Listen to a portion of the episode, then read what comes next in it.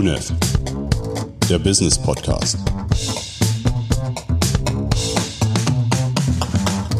Hallo und herzlich willkommen. Ich begrüße heute hier Michael Jahn, Gründer und Mentor von SP Training und Consulting aus Jena. Hallo Micha, schön, dass ich bei dir sein darf. Ja, hallo Markus. Vielen Dank, dass du gekommen bist. Ja, schön. Ähm, Micha, du lebst deinen Traum oder deinen Traumjob als Trainer, Coach und Speaker und über letzteres möchte ich heute mit dir reden. Dein Thema ist die Wiederentdeckung der Leichtigkeit. Was ist denn Leichtigkeit in deinen Augen?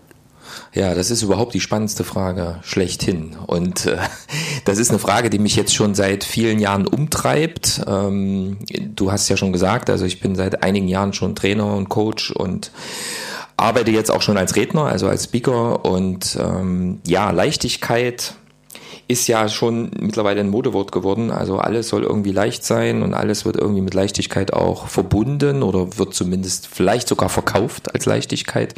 Und bei mir ist eben der besondere Zusatz die Wiederentdeckung der Leichtigkeit, weil ich das Gefühl habe, dass ich auf dem Weg bin, Leichtigkeit wieder zu entdecken, weil sie schon mal da war.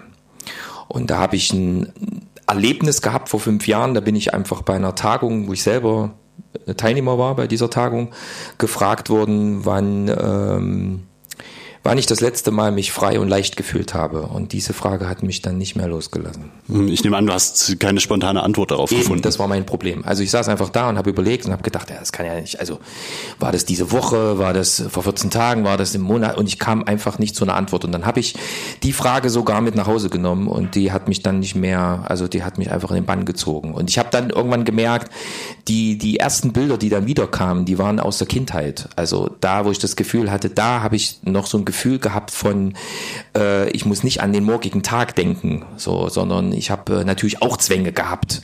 Ja, das wird ja häufig auch so gleichgesetzt mit Einfachheit. Das verstehe ich nicht unter Leichtigkeit. Aber so dieses Thema, keine Termine, keine Aufgaben, keine Zwänge, nicht immer permanent planen, vorausdenken, angetrieben zu sein, das ist eher so für mich das Thema Leichtigkeit und eben auch frei sein, sich frei zu fühlen. Ist erstmal ein schöner, interessanter Ansatz. Mir stellt sich dann trotzdem die Frage, wie passt das denn jetzt in den Kontext Business, Unternehmertum, mhm. das ist ja das, wo du herkommst, mhm. das, der Bereich, in dem du arbeitest. Mhm. Wie passt das zusammen? Mhm. das ist eine sehr gute Frage, ja. Wie passt das zusammen?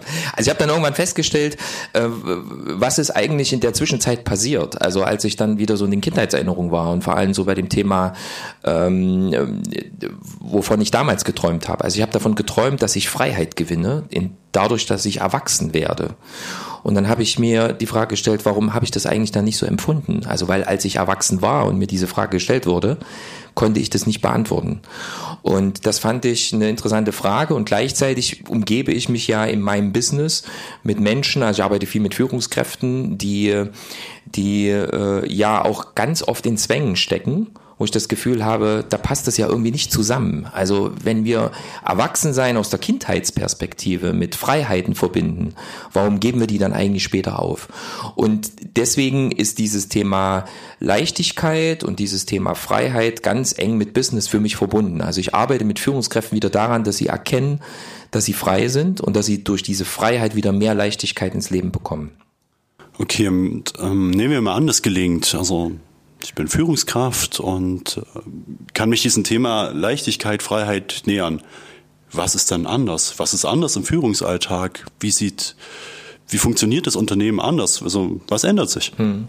Die große Frage, die, die wir immer gemeinsam uns stellen, ist, und das ist auch so ein bisschen das, was mich selber auch antreibt, ist die Frage, wie kann ich, also das Leben kann ja oft auch ziemlich schwer sein.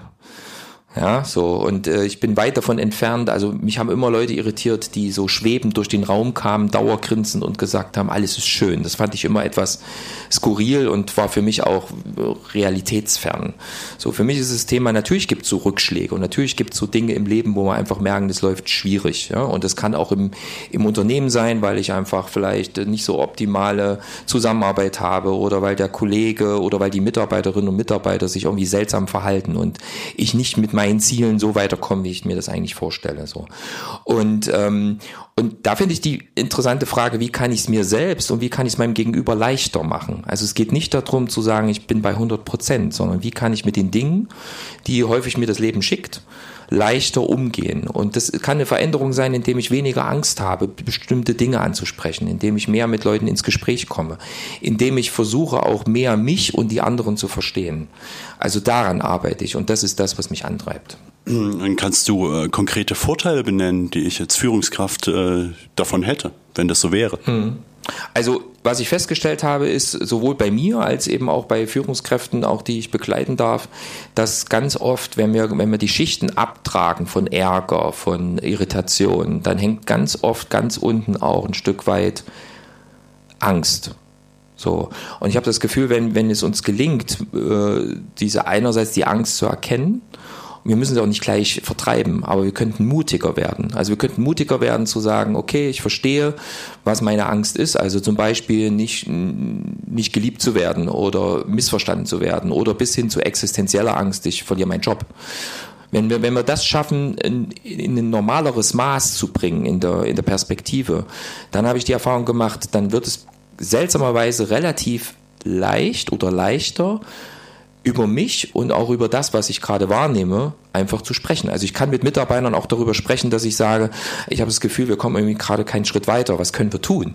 Also ich zeige wirkliches Interesse und ich kann auch wirklich in Kommunikation gehen und ich habe nicht irgendwelche Strategien, die es mir möglich machen, wieder meine Autorität zu beweisen, sondern ich komme wirklich in Kommunikation. Und da passieren, das mag jetzt nicht greifbar klingen, aber ich habe das Gefühl, da passieren kleine Wunder.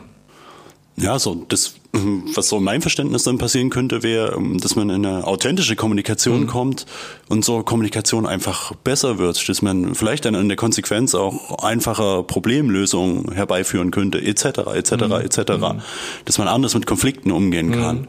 Naja, und der Druck fällt ab. Ich habe das Gefühl, wir stehen alle massiv ja immer unter Druck. Ja? Also dieser, auch dieser Erfolgsdruck. Ja? Also ja. zu sagen, wir müssen erfolgreich sein, wir müssen, wir müssen, wir müssen. Eigentlich permanent müssen wir. So. Und dann mal wieder darauf zurückzukehren und zu sagen, äh, es ist, also A, werde ich es hier überleben auf diesem, also zumindest hier, wo wir hier leben, wir haben den großen Vorteil, dass wir, egal wie das, wie die Sache ausgeht, also ob ich sozusagen Anerkennung gewinne, ob ich äh, meinen Job weitermachen darf, ich will es mal so nennen, wir werden überleben. Also wir müssen uns keine Sorgen darüber machen. Und das nimmt extrem viel Druck weg, weil ich kann dann wirklich reingehen, angstfreier reingehen in Kommunikation und ich kann mir selber auch viel mehr vergeben für meine Unzulänglichkeiten. Also für mich sind das auch die drei Bereiche, also mich selbst verstehen und den anderen, mich selbst und den anderen zu vergeben.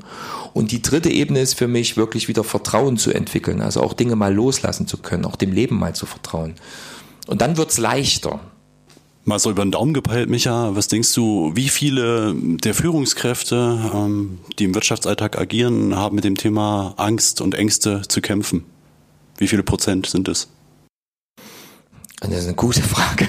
Also das, äh, also ich sage mal so, äh, ist vielleicht schwierig, das sehr pauschal zu sagen, aber die Personen, mit denen ich zu tun habe, da würde ich fast sagen, und da nehme ich mich noch nicht mal aus. Also auch ich bin nicht angstfrei. Ja, also ich habe das Gefühl, da sind wir locker bei 99 Prozent. Also ich, ich, ich habe schon Führungskräfte getroffen, die mich selber auch inspiriert haben, wo ich das, wo ich so ein Gefühl hatte von Ausstrahlung, Charisma und wo in interessanter Weise auch sowas dann automatisch entstanden ist, dass Menschen sich angezogen gefühlt haben und auch der Person ganz anders gefolgt sind.